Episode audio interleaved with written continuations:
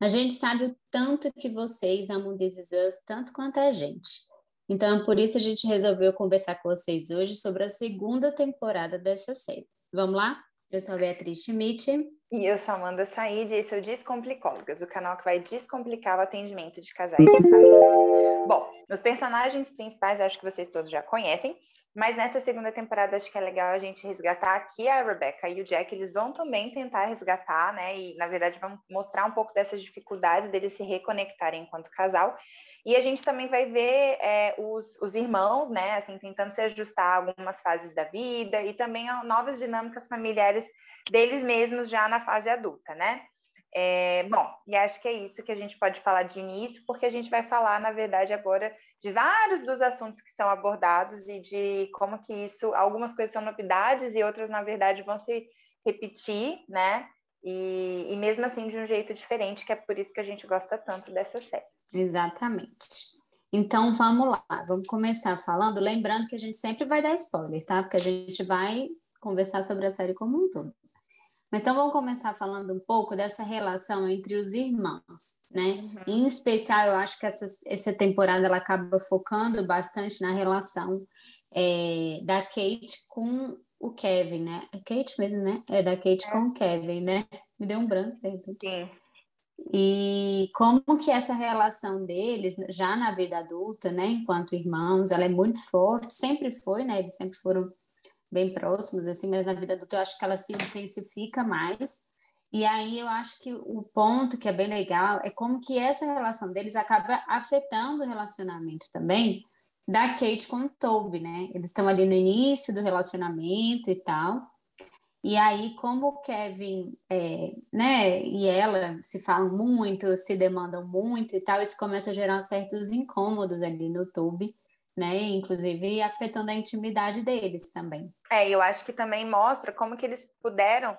É isso, esse é um dos lados, é uma das consequências, mas mostra como eles puderam ser recurso e apoio também, que eu acho que vai ser é, é, também assunto aí de um próximo episódio nosso, né? Sobre como eles conseguiram ser apoios um do outro, e especialmente no momento que mostra que é o momento do início da vida adulta, né? Em que os dois estão mais ou menos na mesma é, situação assim difícil, né, em termos profissionais, então eles acabam se juntando assim para começar a morar juntos, né? E aí isso na verdade se estende até o momento em que a série começa, assim, né? Até quando ele já tem trinta e tantos anos. Uhum, é isso aí. Bom, e aí outro ponto que surge de novo agora, mas eu acho que de uma perspectiva um pouco mais, um pouco diferente, assim, é a questão do alcoolismo do Jack, e outras formas de compulsão, de vício que aparece ali na série e envolvendo a família toda, né? Então, o Kevin, ali no início, ele começa a usar bastante medicação para dor, né? E aí, depois, inclusive, ele evolui para usar as medicações para dor e também o uso do álcool, né? Então, já começa a ter um foco maior é, a dependência do Kevin, né? É, porque na primeira eu acho que ficava, ficou mais evidente o alcoolismo do Jack e o pai do Jack, né? Então, uhum. e nessa começa a ficar mais claro do Kevin, né? Essa dependência química do Kevin. Então, vem esse aspecto da transgeracionalidade desse adoecimento, né? E, na verdade, é, tem, um, tem um episódio, enfim, né? Que é, que é uma cena que a gente adora, né? Que o Kevin vai para uma clínica de reabilitação e aí tem uma sessão de terapia é, bom, não é uma terapia familiar que ele faz, mas tem uma sessão em que a, a família é convocada para estar junto, e aí várias coisas são ditas, né? E ali uma crise, porque acaba que o Kevin ele coloca para a família temas que eram segredos ou que na verdade eram não ditos muito fortes assim. Então ele começa a perceber, por exemplo, um padrão de vício mesmo na família e como isso tem a ver essa compulsão, na verdade, né, tem a ver com a forma como Jack também, quando vivo, lidou com isso e lidou e como que ele associou também essa compulsão, né, das, dos filhos com é, com coisas assim, né? Então, por exemplo, a Kate tem várias cenas que fala, que mostram, né, quando ela era menor, quando ela tinha esses sentimentos de frustração, ao invés da gente, quer dizer, do Jack, né, e da Rebecca tentarem até é, nomear a frustração e todos esses sentimentos, eles tinham, é, o Jack levava ela, por exemplo, para tomar um sorvete, né? Então, a forma de, de mudar ali aquela sensação ruim era através da comida, né? E mostra também como que isso foi fazendo com que o Kevin ficasse meio é, solitário, já que o pai dava muita atenção à irmã e a mãe dava muita atenção ao irmão, né? E aí não é muito bem recebido pela família, que fica, inclusive, chocada por estarem falando mal daquele, daquela pessoa, que é aquele pai tão perfeito que a gente vai construindo até, até esse momento, né? É, inclusive, essa, essa, essa sessão que tem com toda a família, o Kevin solta logo uma frase dizendo que eles são uma família de viciados, assim, falando justamente um pouco do que cada um tinha ali de comportamento, né? Pra, até eu acho que era uma forma de, de, de uma tentativa do não sofrimento, né? De não sentir aí essas compulsões também ela sendo uma forma de, enfim, de, de, de, amenizar essa dor que eles sentiam, né, cada um na sua particularidade. Inclusive nessa temporada, né, a Kate ela fica grávida e ela tem um aborto. E aí eu acho que é inclusive nesse episódio até que ela confessa pro Toby que ela que ela ela fez a ingestão de um monte de comida assim de junk food junk assim. Food. É, porque ela ficava muito nessa do controle da comida e tal, e aí quando vem uma situação muito difícil de lidar, que é o aborto, é, é essa forma de lidar que ela tem, né? É, eu, eu particularmente esperava que depois dessa sessão que aparece, eles conseguissem continuar falando disso, mas aí eu acho que era, era eu, psicóloga, pensando como que poderia ter continuado, né? Porque aparentemente vira uma crise, mas no final do episódio os três já estão, né, tá tudo bem, né? novo, né? E às vezes, enfim, né, eu acho que não seria tão fácil assim essa retomada. Mas enfim, acho que tem, além dessa questão deles, né, enquanto família, tem uma outra compulsão, né, na verdade, uma outra, é, um outro transtorno alimentar que é abordado, que é a questão da bulimia da Madison, né? Então, é, é nessa temporada que ela e a Kate começam a se aproximar e se tornarem amigas. E, e aí é isso, né? Várias tentativas, assim, né? É, é, várias tentativas diferentes para não lidar com o sofrimento, né? E no caso da Madison, a gente começa a entender um pouco aí esses aspectos sobre a bulimia. E aí uma outra é. questão você, vai falar disso? Bem? É, não, porque eu fiquei pensando até nessa coisa dos vínculos, como que é, e, e, aí como que é, apesar de ser muito diferente, é um, em, o sintoma é muito parecido, assim, porque a família a família do, né, deles, da, da série, dos protagonistas, ela é muito unida, assim, né? Tem essa característica muito unida de um dar o suporte para o outro, e ainda assim, né, com esses sintomas aí de compulsão. E a da Madison, por outro lado, não, né? Ela é, ela é muito sozinha, assim. Uhum. E como também isso é uma forma de lidar com o sofrimento, é. né, a compulsão. E aí essa, é, esse sofrimento ele vai para além dessas relações individuais e a gente vê também a relação da Kate com a mãe, e na verdade não é nem com a mãe, eu acho que é com a sombra da mãe, né? Ou que, com o que, que ela teme que a figura da mãe represente. Acho que a gente já fez um post sobre um, um trecho bem legal, já. né? Em que elas falam. Dessa, assim, dessa, dessa temporada. Porque a, a, elas têm uma história parecida que é a da música, né? E na verdade a Kate tem um receio muito grande de como a mãe vai receber isso. E embora a, a, a Rebecca ela, ela sempre apoie, mas esse apoio às vezes gera na Kate uma pressão, né, uma sensação de, de precisar se igualar à mãe, e aí ela se sente realmente não muita vontade para compartilhar alguns dos passos profissionais. E aí tem uma cena dessas, assim, que ela tenta manter em segredo e tal, e a, e a, e a Rebeca consegue trazer para ela como era a história com a mãe dela, né, e de como ela tentou também atualizar esse exercício parental com a Kate, né, e aí acho que é bem bonito, assim, né? É, eu é acho que vale a pena a gente até ler, assim, essa, essa fala da, da Rebecca com a Kate, assim, elas estão no hospital porque a situação é que o, o Kevin machucou, acho que o joelho, e aí elas estão no hospital esperando, enfim, o curativo. E aí ela fala, a Rebecca fala para a Kate assim, minha mãe sempre foi dura, você sabe, e eu sempre quis uma filha porque eu queria fazer diferente. Eu queria ser aquela mãe com os braços sempre abertos, esperando que você se aninhasse neles sempre que precisasse.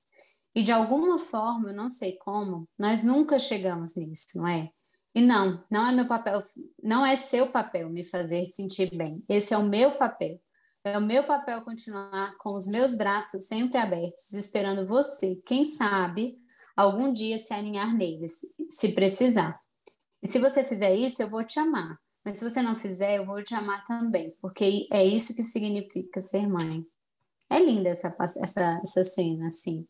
E eu fico pensando como que essas relações, inclusive, né, Amanda, assim, entre mãe e filha, podem surgir no consultório, assim, inclusive é, com essa com essa essa cara, assim, que muitas muitas mães falam de ah, não, eu sou amiga da minha filha e tal, né? E a gente fala assim, bom, mas o ideal não é ser amiga da filha. Eu acho que aqui fica muito claro, assim, de que é, porque amiga é uma coisa recíproca, né? Uma, é uma relação de igual para igual, assim.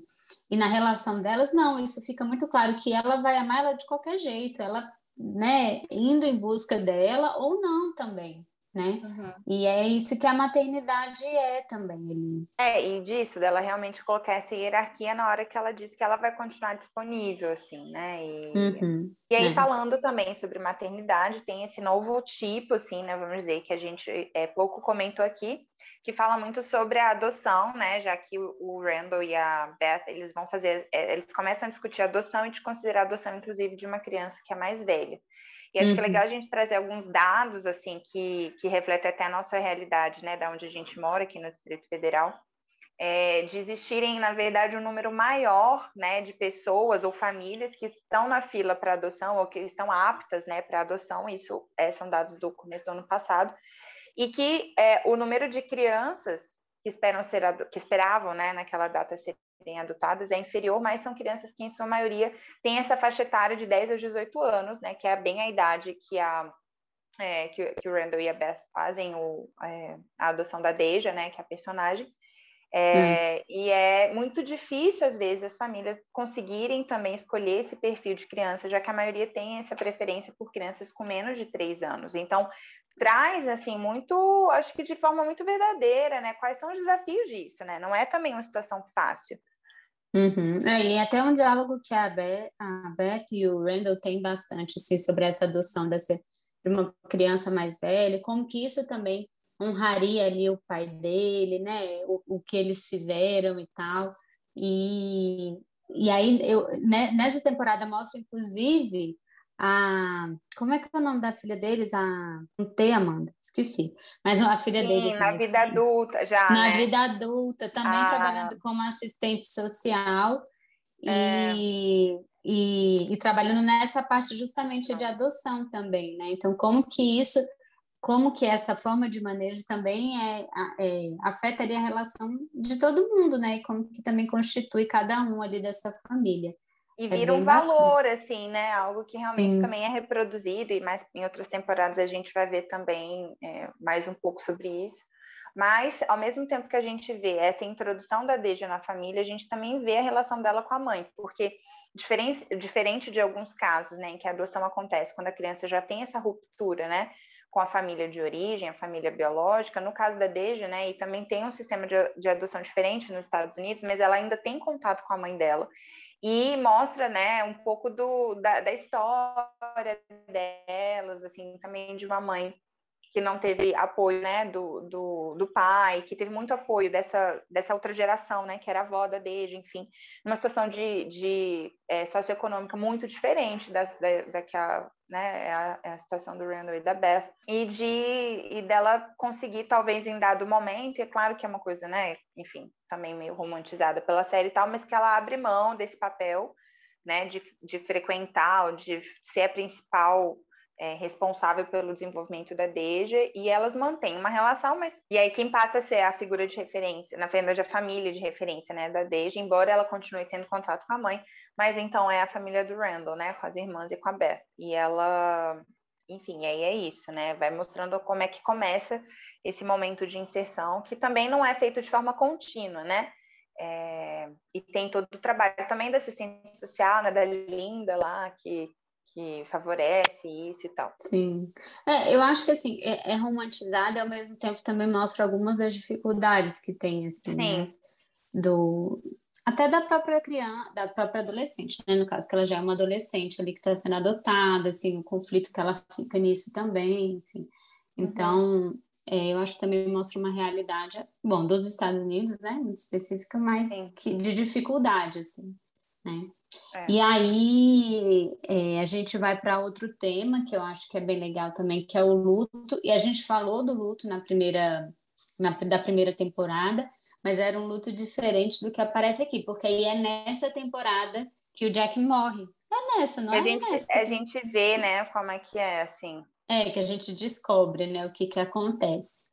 E aí é, mostra muito é, claramente o luto da Kate, assim, até depois de muito mais velha, assim, dela não conseguir conversar com o Toby muito sobre isso, né?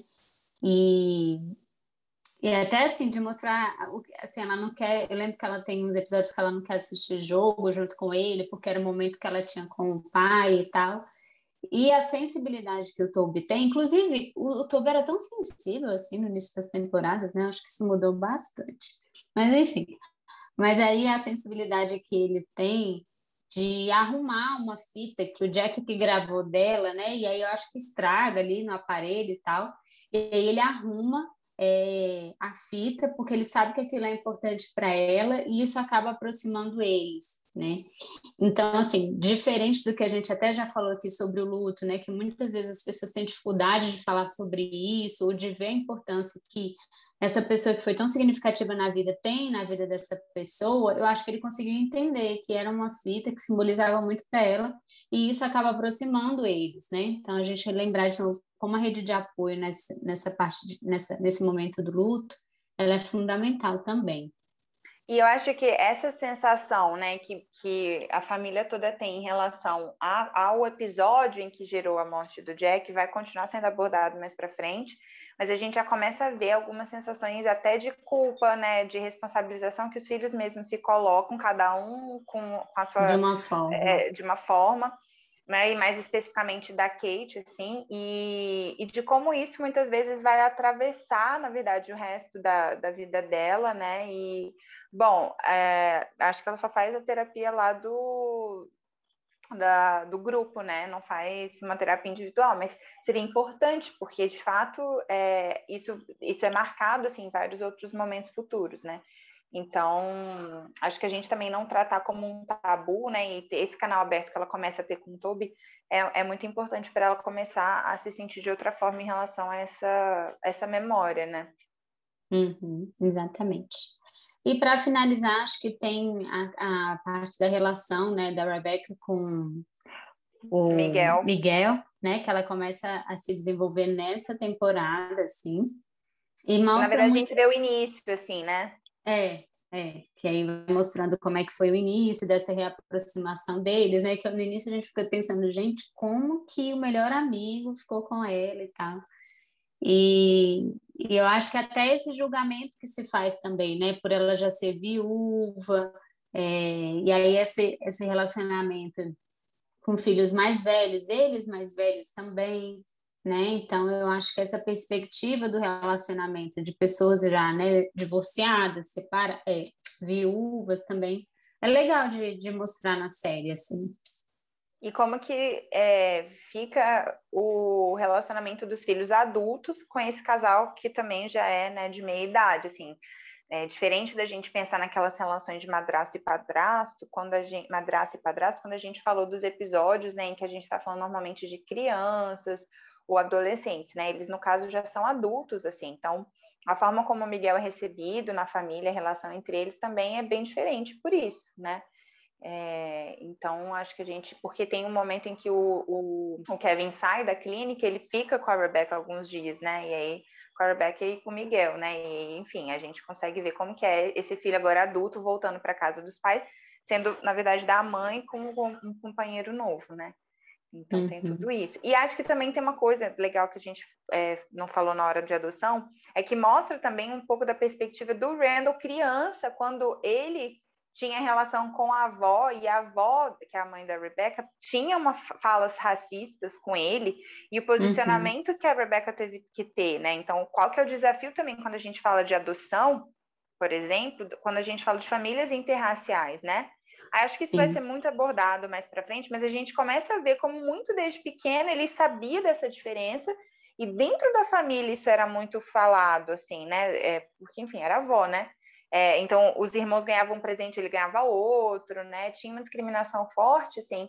E aí a Rebecca ela tem que se posicionar a favor do filho contra a mãe, né? Mas em prol também dessa, dessa percepção de que não deveria haver diferenças, né? Então, acho que esse também é um outro assunto que começa a ser comentado já nessa temporada. Sim, e isso esse, esse tema volta aí depois com muita força aí nessa última temporada, né? Mas é importante colocar isso mesmo. Enfim, eu acho que a grande preciosidade assim do This Is Us é que se vocês pararem para pensar o que a gente falou na primeira temporada, os temas assim macros, eles são os mesmos. Quando a gente trata de novo do alcoolismo, dos vícios, do luto, da adoção, eles são os mesmos, mas eles vão mudando de forma porque são perspectivas diferentes. E é isso que é muito rico para a gente, enquanto terapeutas de casais, não só de casais e famílias, mas terapeutas mesmo de uma forma geral, para a gente poder ver é, que não existe essa verdade única e também não existe é, uma única perspectiva de, das coisas, né? Tudo tem, é, enfim, pontos diferentes que são importantes para a história.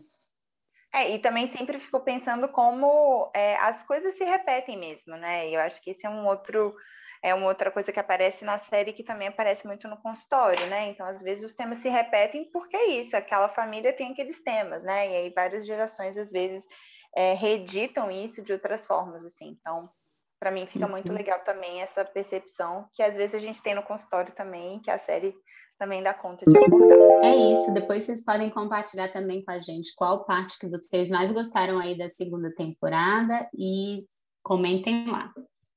Obrigada, gente.